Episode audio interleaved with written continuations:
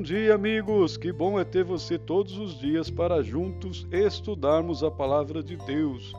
Todos os dias, através desta meditação matinal baseada no livro Janelas para a Vida, do pastor Alejandro Bulhon, você e eu temos a oportunidade de ouvir temas inspirados nos textos sagrados, histórias que vão trazer sabedoria e abençoar a sua vida. Hoje, no dia 10 de fevereiro, o tema da nossa meditação matinal tem como título Vitória Integral, utilizando o Salmos 26, versículo 1, que diz: Faze-me justiça, Senhor, pois tenho andado na minha integridade e confio no Senhor sem vacilar.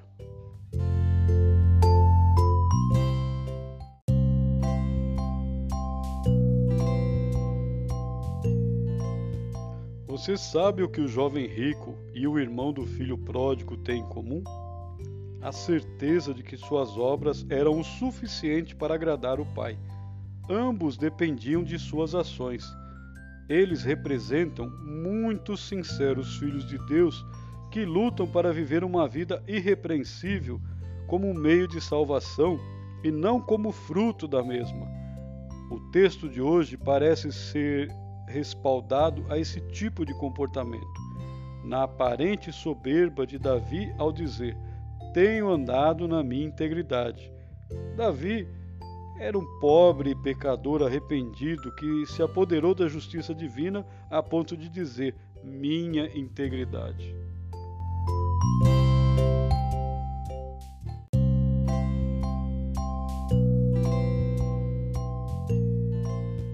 Ao olhar para esse texto, me vem à mente a imagem de muitas pessoas que dizem: Nunca vou conseguir ser um bom cristão, não posso vencer meus hábitos e vícios, nunca vou conseguir andar em integridade.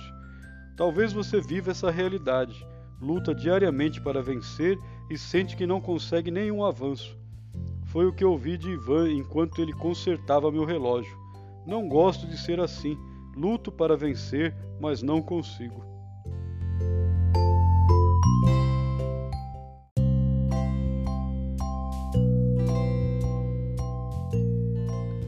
A expressão integridade, em hebraico, quer dizer literalmente coração inteiramente dedicado.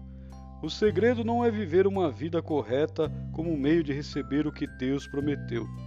A chave é manter o coração inteiramente dedicado a Deus e confiar nele, sem vacilar. É a confiança em Deus que faz do fraco forte, que levanta o caído e restaura o ferido.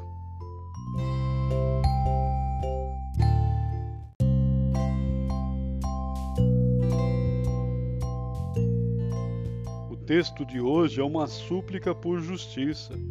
Davi era acusado de traição a Saul, e este procurava matá-lo. A única arma que Davi era a justiça de Deus, e essa também é a arma para vencer o mal que destrói nosso mundo interior. A justiça de Deus é amor, porque Deus é amor. A justiça de Deus levanta o ser humano e restaura nele a imagem perdida de Deus. A justiça de Deus faz pelo homem o que ele não pode fazer por si mesmo. Não esqueça disso nas horas em que o assaltar o temor de estar completamente perdido.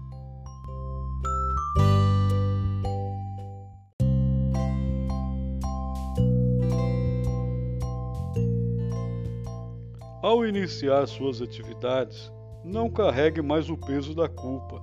Jogue fora a sensação de lutar e nada conseguir.